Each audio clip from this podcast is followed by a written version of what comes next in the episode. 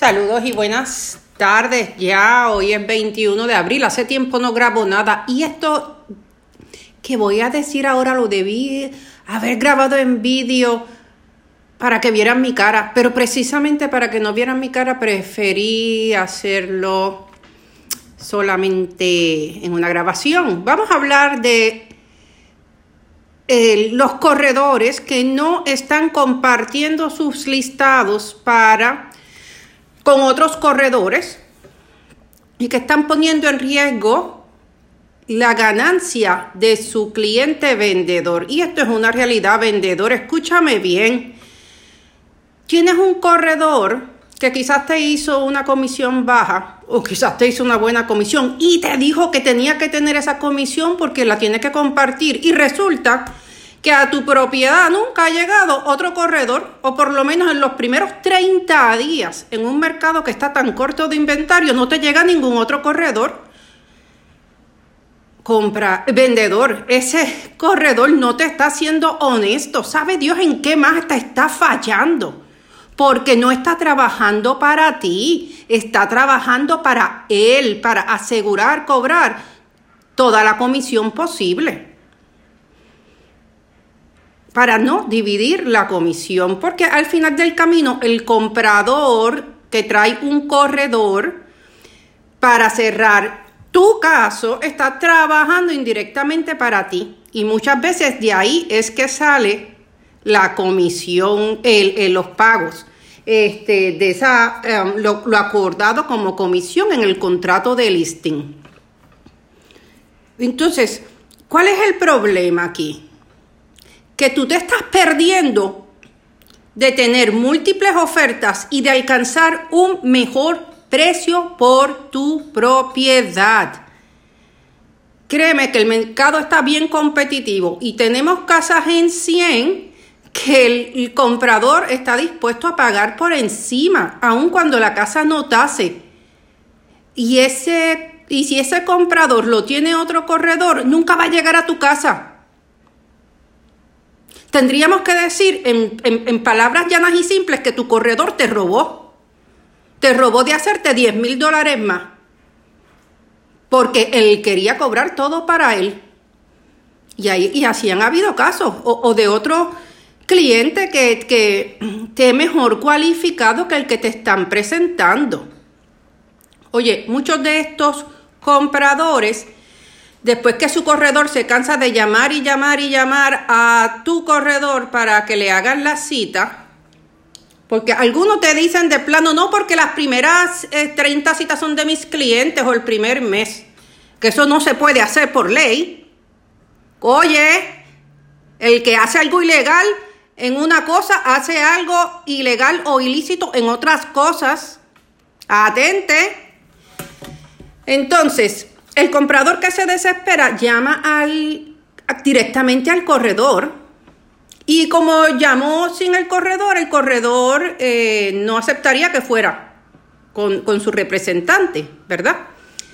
Así que va al comprador solo, sin una representación adecuada y de confianza, con alguien que ya probó su falta de eh, rectitud en el negocio de los bienes raíces. Así que te ponen un riesgo de que se te forme un lío en el transcurso de la venta por alguna reclamación. Porque otra vez, ese corredor está trabajando para él, no para ti, no para el comprador. Su juicio está nublado, su juicio está manchado desde el principio por la codicia de, de lo que se acordó que se fuera a ganar.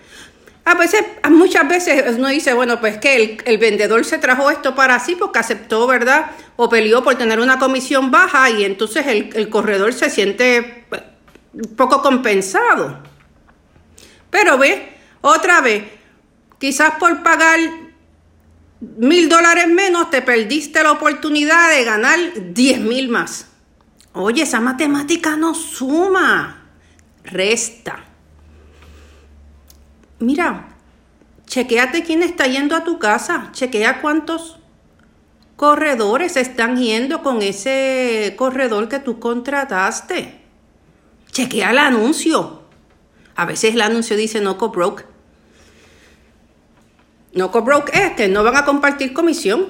Así que mira, perdiste tú todas las veces, vendedor. Y el comprador que se va, pues, a expensas de que alguien que otra vez no es una persona ética, lo represente. Vamos a estar claros en una cosa. La ley no requiere que tú dividas la comisión como corredor, pero sí requiere que cooperes con los demás corredores. De modo que, oye, si no hubiera para comisión, con consentimiento y conocimiento del dueño, previo, el, corredor puede decir, mira, tu comisión la tiene que pagar este eh, eh, compañero corredor, tu comisión la tiene que pagar el comprador. Mira, y esas cosas suceden, pero no es la mayoría del tiempo. Entonces es una situación de debilidad y de desventaja para, para las partes para el propio vendedor es una falta a su confianza. Hazle la prueba a tu corredor. Llama a otro corredor y dile, fulano, llámate a este caballero, dama, eh, por favor, yo necesito saber que mi corredor está haciendo cobro. ¿Usted podría llamarlo y dejarme saber? Por favor. Sí, usted tiene una manera de comprobarlo. No le pregunte al, al, al cabro que se está comiendo las lechugas pídale a alguien corredor que llame. Le aseguro que un compañero corredor se va a prestar a, chequear que eso sea, que, si está haciendo o no eh, una, eh, eh, mostrando el listado a los compañeros y usted se va a enterar. Así que no se tiene que quedar paralizado. Tome acción porque usted está perdiendo dinero y perdiendo tiempo. Porque muchas, miren, en el mercado las casas se venden rápido, pero hay muchos problemas este, legales y de financiamiento que hay que esclarecer antes. Y cuando hay dos corredores en la transacción, ambos hacen que la transacción corra de mejor manera. Yo estoy a la orden para averiguar. Bueno, pero como ya yo hice este, este post, este post público, Así que búsquese cualquier otro corredor, póngala a llamar y si resulta que el corredor le dice que no, que no tiene cita, que está opcionada, que la cita las puede dar en tres semanas, dos semanas, ahí mismo usted le cancela el contrato y contrata a cualquier otro corredor que no le haga la misma jugada.